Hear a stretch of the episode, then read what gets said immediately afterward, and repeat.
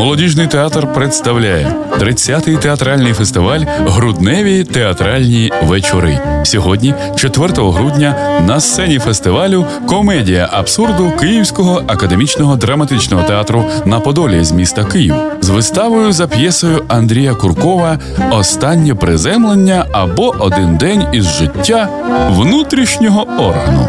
Комедія абсурду, життєва історія. Абсурдна, нереальна, але по поняттям і за законом. Логіка і правила необлаганні речі, хай інколи вони і не мають резону. Вистава повна гумору, пісень і добрих жартів.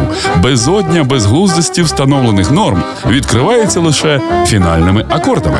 Початок вистави о 19 годині. Квитки можна придбати у касі театру за адресою вулиця Родімцева, 4 або замовити за телефоном 77 49 53.